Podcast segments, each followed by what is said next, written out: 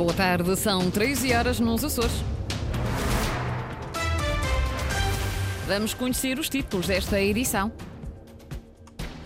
Partidos da coligação do governo em jornadas criticam politiquices dos partidos que dizem que vão chumbar o orçamento para 2024.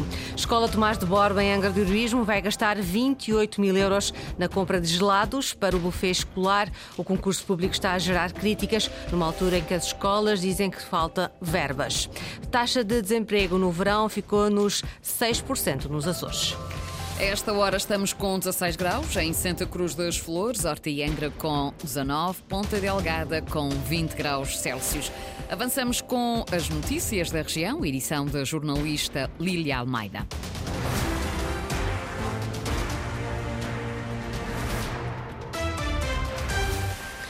Partidos da coligação do governo acusam os partidos que vão chumbar o orçamento para 2024 de politiquices. PSD, CDS e PPM estão reunidos em jornadas parlamentares com um tema único: o plano e orçamento da região para 2024.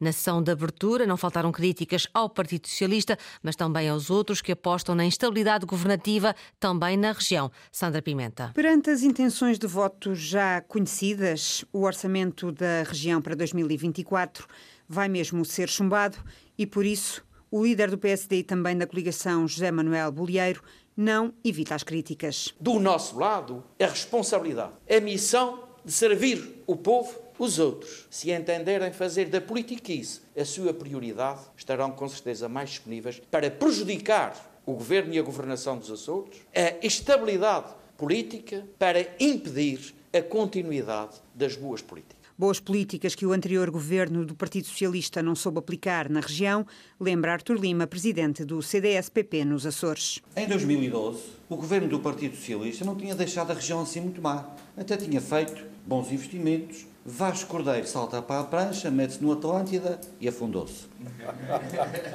Passados uns tempos, mete-se no cachalote e despenhou-se. E deixou a dívida toda à região autónoma dos Açores que nós estamos a pagar hoje. As jornadas são da coligação para discutir o orçamento, mas na sala, mais que números, o que se ouviu, também por Paulo Estevão, líder do PPM, foram críticas ao anterior presidente do governo. Porque é que o Dr. Vasco Cordeiro está empenhado em tentar interromper esta governação? Porque ele sabe que estamos em velocidade de cruzeiro, estes resultados macroeconómicos são espetaculares e tudo indica que vamos continuar a crescer cada vez mais e ele sabe ou regressa ao passado, ou aumenta os impostos, aos problemas sociais, ou faz isso agora ou já não nos consegue parar. E porque esta proposta de plano e orçamento é a melhor de sempre, José Manuel Bolieiro, presidente da coligação, deixa uma garantia. Nós estamos firmes para continuar a desenvolver os Açores, porque estamos do lado da missão da política e não da politiquice. Porque estamos do lado do interesse da região autónoma dos Açores e do nosso povo. Porque estamos ao lado da estabilidade política para a boa governação. Uma estabilidade governativa que será, obviamente, também discutida nestas jornadas parlamentares da coligação que decorrem em Ponta Delgada. Até à próxima sexta-feira. Esta manhã, em entrevista à Rádio e Televisão Públicas, o presidente do CDS-PP criticou eh, o Chega e a Iniciativa Liberal por não terem honrado o compromisso com o governo de coligação, apesar das principais exigências de ambos os partidos estarem espelhadas no programa do governo. Artur Lima, Artur Lima não tem dúvidas, esta é uma tentativa de crescimento eleitoral por parte do Chega e da Iniciativa Liberal, partidos que não vão validar o orçamento para 2024.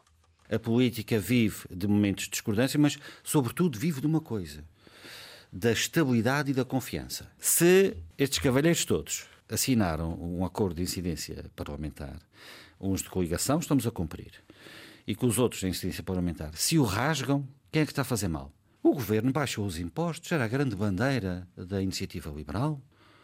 O, o, o, rendimento social de inserção baixou 40%, era a grande bandeira do Chega. O que é que o deputado Japacheco quer mais? O que é que o deputado Nuno Barata quer mais? Nós temos o, o orçamento com endividamento zero. Ou seja, eles estão-se a pegar no acessório e não dão conta do essencial. E o essencial é o orçamento para as famílias açorianas. Para Artur Lima, o orçamento deve passar para o bem das famílias. O Governo não tem necessidade de fazer uma moção de confiança. O Governo sabe que os açorianos aprovam as nossas medidas.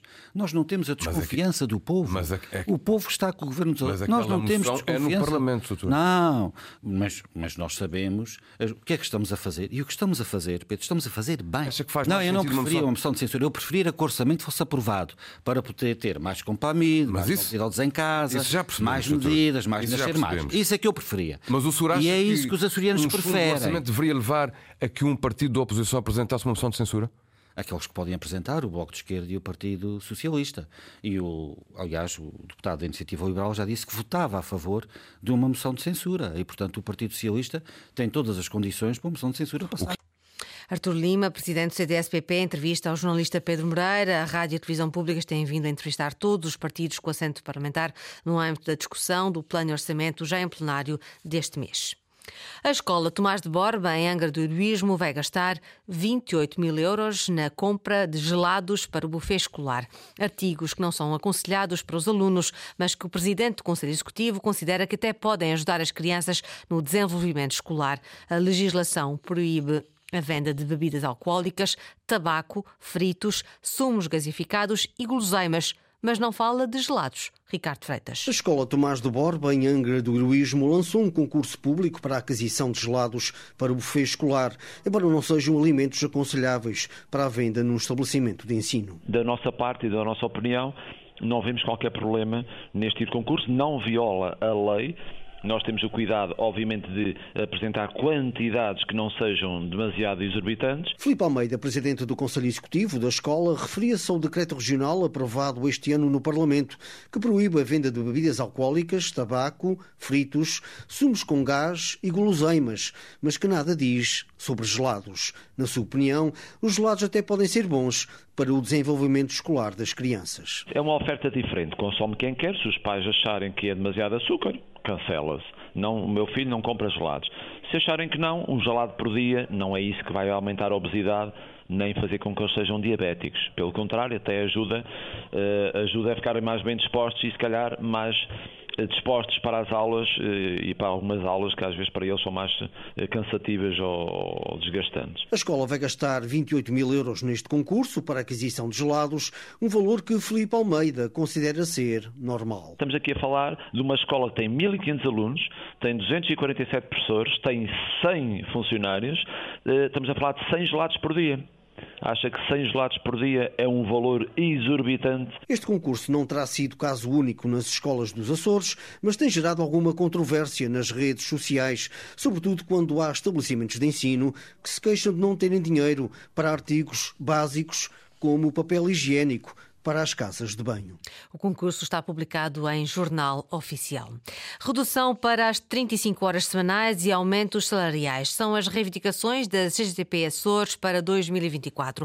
A Central Sindical apresentou hoje o caderno reivindicativo dos trabalhadores açorianos, diz ter um contributo para o orçamento da região, mesmo perante a possibilidade de não passar na Assembleia Regional. Ana Leal Pereira. É um caderno reivindicativo da CGTP Açores que dá voz aos trabalhadores de todas as ilhas num num contexto económico, social e político particularmente exigente. Os aumentos salariais encabeçam a lista de reivindicações para 2024. O aumento do acréscimo regional ao salário mínimo nacional de 5% para 10%, o aumento salarial de 15% no mínimo de 150 euros para todos os trabalhadores a 1 de janeiro de 2024. O aumento da remuneração complementar para 100 euros. Vítor Silva, em representação da CGTP Açores, diz ainda ser a altura de seguir exemplos de outros países na regulação de horários laborais. A CGTP em Açores considera também prioritárias da redução do período normal de trabalho máximo para as 35 horas semanais sem aumento da jornada diária e sem redução da retribuição para todos os trabalhadores nos Açores. E mesmo num eventual cenário de chumbo para Vitor Silva, este caderno é um contributo para o orçamento da região. O caderno é apresentado nesta altura não é inocentemente, é exatamente para poder ser um contributo para o orçamento regional. E nós estamos preocupados é com as soluções. E este caderno serve exatamente para isso. A CGTP, diz Vitor Silva, tem chegado queixas sobre o insuportável custo de vida e admite limite, o descontentamento pode vir a ser manifestado nas ruas. Para o próximo ano, a Central Sindical diz que vai apresentar também um caderno reivindicativo de trabalhadores do setor privado nos Açores. Depois de nove meses a subir, a taxa de desemprego nos Açores baixou para os 6%. Está agora ao mesmo nível do mesmo período de 2022. São dados revelados hoje pelo Serviço Regional de Estatística dos Açores, Eduardo Mendes. No terceiro trimestre deste ano, a região registra 6% de população desempregada. Sem aumentos ou diminuições, a taxa é idêntica à de 2022. São cerca de 7.600 indivíduos em situação de desemprego. A população ativa aumentou de 61,8% para 62% e com ela cresceu também o número de pessoas empregadas nos Açores, de 58,1% para 58,3%, representando mais de 118 mil açorianos. Segundo o Serviço Regional de Estatística, o setor dos serviços apresenta o maior rendimento médio mensal líquido, quando em análise estão os trabalhadores por conta de outrem, oferem 1.010 euros, mais 7,2% do que no ano passado. Taxa de desemprego nos Açores está nos 6%, a taxa nacional está nos 6,1%. Projeto piloto com ambulância CIV na Praia da Vitória pode ser replicado em ilhas sem hospital. O sistema de suporte imediato de vida foi criado há mais de uma década e salvou já várias vidas nas ilhas com maior densidade populacional. Inês Linhares Dias. Saiu do papel há 11 anos e desde então tem salvado várias vidas. O Serviço de Suporte Imediato de Vida, o CIV, é um caso de sucesso, mas que continua a ser afinado, diz o responsável clínico do Serviço Regional de Proteção Civil e Bombeiros dos Açores, Luís Cabral. Não tenho qualquer dúvida em afirmar que o Serviço CIV salvou muitas vidas ao longo destes últimos 11 anos na região autónoma dos Açores. Isto para nós é um, é um, motivo de orgulho. O Serviço Regional de Proteção Civil e Bombeiros dos Açores uh, congratula-se de uma forma muito clara por esta aposta que foi feita e por este investimento que tem sido feito, inclusive agora pela, uh, no modelo novo, por uma visão nova de, do, do, do, Governo, uh, no modelo em que, em vez de termos uma viatura, temos ligeira, temos uma ambulância tripulada com dois tripulantes de ambulância e um, e um enfermeiro. Um modelo que está a ser testado na Praia da Vitória, mas que pode dar resposta a outros territórios. Um, temos vindo a acompanhar a estatística desse, desse serviço e tentar introduzir melhorias, porque nos parece também que será uma das formas de salvaguardar algumas das ilhas mais pequenas sem hospital, em que o serviço ao longo destes anos não chegou, 11 anos não chegou, mas que poderá vir a ser uma forma de lá chegar. Santa Maria, Graciosa, São Jorge, Flores e Corvo são as ilhas do arquipélago onde ainda não chegou o serviço CIV. O projeto piloto implementado em setembro na Praia da Vitória, na terceira, pode ser um modelo que dê resposta às ilhas com menor densidade populacional recorre a apenas uma ambulância totalmente equipada e uma equipa de três elementos: um enfermeiro, um tripulante de ambulância de transporte e um tripulante de ambulância de socorro. Depois de vários concursos públicos desertos, há agora 10 empresas interessadas na construção do novo, do novo matadouro na Ilha de São Jorge. Vai custar quase 11 milhões de euros, mais 3 milhões e meio de euros ao inicialmente previsto. O aparecimento de um número tão elevado de concorrentes é bom sinal, diz o secretário regional da Agricultura, António Ventura. É sinal de que, de facto, há empresas interessadas na construção do matador. O preço base do matador era 7,5 milhões de euros. Tivemos que atualizar o preço para 10,9 milhões e, felizmente, eh, tivemos 10 empresas. O matador de São Jorge foi lançado a concurso em quatro lotes. Um lote 1 relativamente à construção civil, um lote 2 relativamente à isotermia e instalações frigoríficas, um lote 3 relativo a equipamentos de processo e um lote 4 relativamente à central de água quente. As empresas podem escolher o lote a que se candidatam. São lotes independentes. O matador não foi colocado a concurso na sua globalidade. O matador de São Jorge é uma construção que vai acontecer. Matador de São Jorge, obra financiada pelo PRR e que deverá estar pronta em 2025. Foram as notícias da região, edição das 13 horas com a jornalista Lília Almeida. Notícias em permanência em acores.rtp.pt e também no Facebook da Antena 1 Açores.